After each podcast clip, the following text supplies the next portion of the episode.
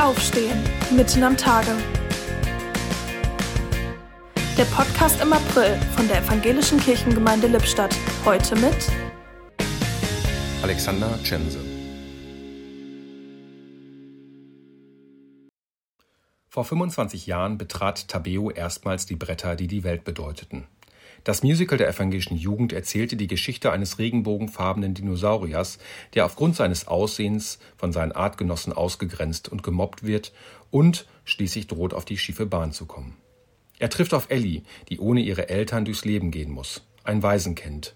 Sie ist mutig und lustig und steht trotz ihres Schicksals fest im Leben. So unterschiedlich die beiden auch sind, freunden sie sich an.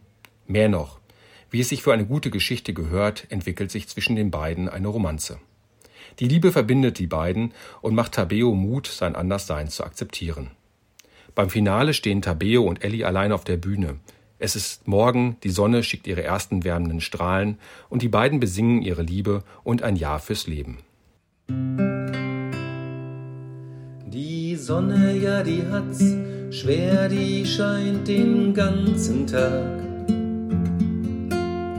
schafft das Leben hier bei uns, ohne sie wäre alles kahl. Morgens geht sie im Osten auf, verteilt ihre Strahlen den ganzen Tag. Abends geht sie im Westen unter, hat ihre Arbeit getan. Die Sonne hat jeden Tag die Kraft für einen Neubeginn bin sicher, Tabeo, dass auch du neu anfangen kannst.